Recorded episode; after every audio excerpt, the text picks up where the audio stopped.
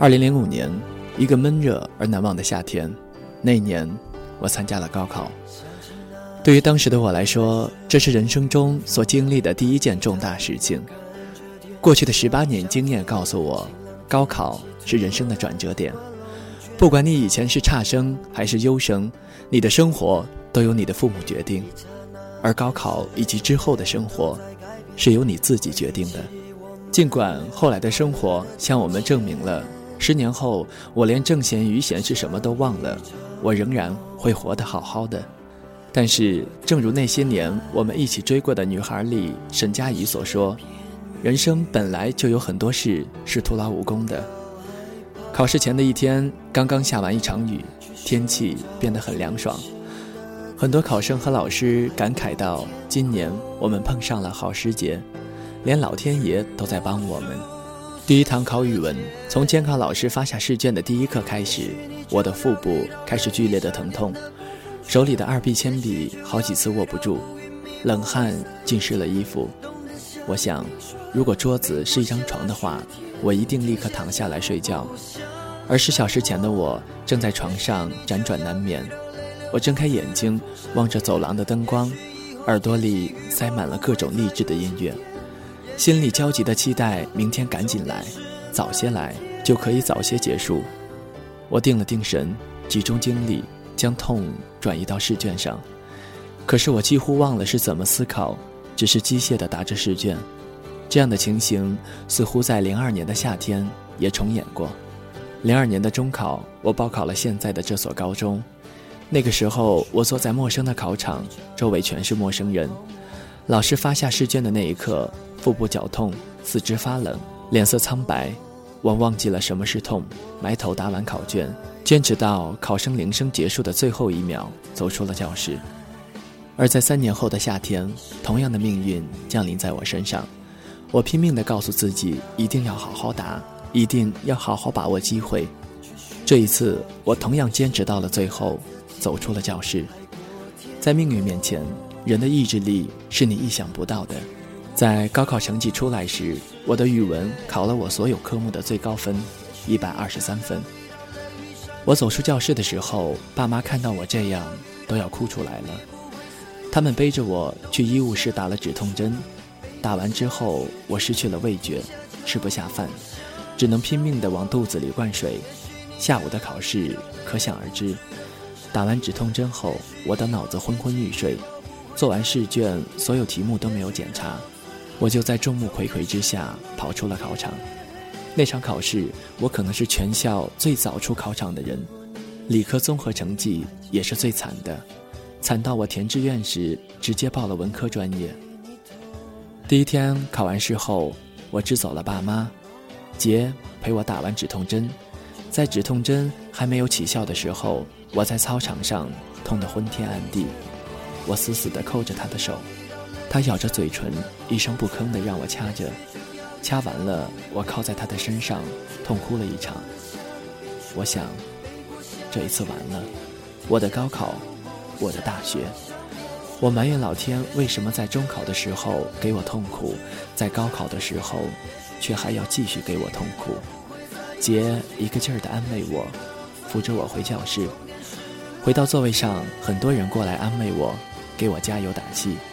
时至今日，我依然记得他们的脸，那一张张有着温暖笑容的脸。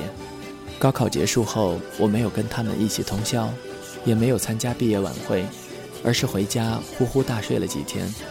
在查高考分数的那一天，我早上第一个去教室拿走了分数，然后一个人带着些许行李去了深圳。我在深圳疯狂地玩了半个月。然后在楼下一家茶餐厅找到了一份服务员的兼职，打起了暑假工。姐姐他们都知道我高考没有考好，所以他们也都什么没有说。餐厅工作从早上九点到晚上九点，我拿着微薄的薪水，每天累得筋疲力尽回家，这样我就能忘掉高考带给我的痛。我把所有的心事都写进了某个人送我的画本。我画了很多莫名其妙的东西，为他们配了只有在晚上我才说出口的小心事。后来，我带着厌恶去了一所不好不坏的大学，因为我从骨子里觉得这所学校配不上我。很多人带着跟我一样的心情来到了这里。我高中的那些同学，有些去了理想的大学，有些复读，有些干脆放弃了学业，开始走向了社会。我没有复读的勇气，趁着心里还有一团火。我想用大学的时光来弥补我高中三年所浪费的青春，而我的青春随着那场初恋终结而彻底结束。军训第十天，我给远方的那个人打电话说分手，他毫不犹豫地说了声好。在分手后的第三天，他跟他们班的班花好了。我的脸像是被人狠狠地扇了一记耳光。并且就像是本来在空中漂浮的好好的热气球，突然被人刺了个眼一样。曾经他对我的痴心瞬间化为乌有，并且变得一文不值。值得庆幸的是，在此后的几年里，虽然没有爱情，但我却收获了一群死铁，直到现在还是很铁的那种。每个人在成长的过程中都会遇到许许多多的痛。在你遇到那些挫折的时候，你会觉得这实在是个天大的事情；而当你耐心、坚韧地踏过那个门槛时，回头看就会风轻云淡。这是成长必经的过程，我们叫它为蜕变。还在路上的孩子们，前方的那条路，你们尽管用心、用全力去闯，不用害怕失败。生活在为你们关上一扇门的时候，一定会为你。打开另一扇窗。如果我们的生命线是一条直线，从出生然后就直接到达生命的终点死亡站，你一定不知道那些曲折带给你的痛楚和甜蜜，那些失败带给你的失落与成长，那些岁月带给你的孤独与纯粹，那些人们带给你的失望和温暖。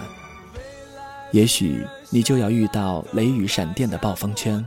也许就要遇到乌云密布、灰色阴天；也许你就要遇到泪流不止的风沙天；也许以后天气预报不会再有晴天；也许到最后，终点是蓝天。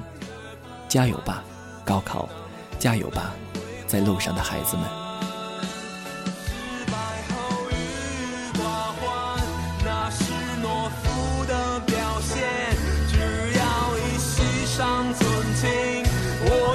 双肩。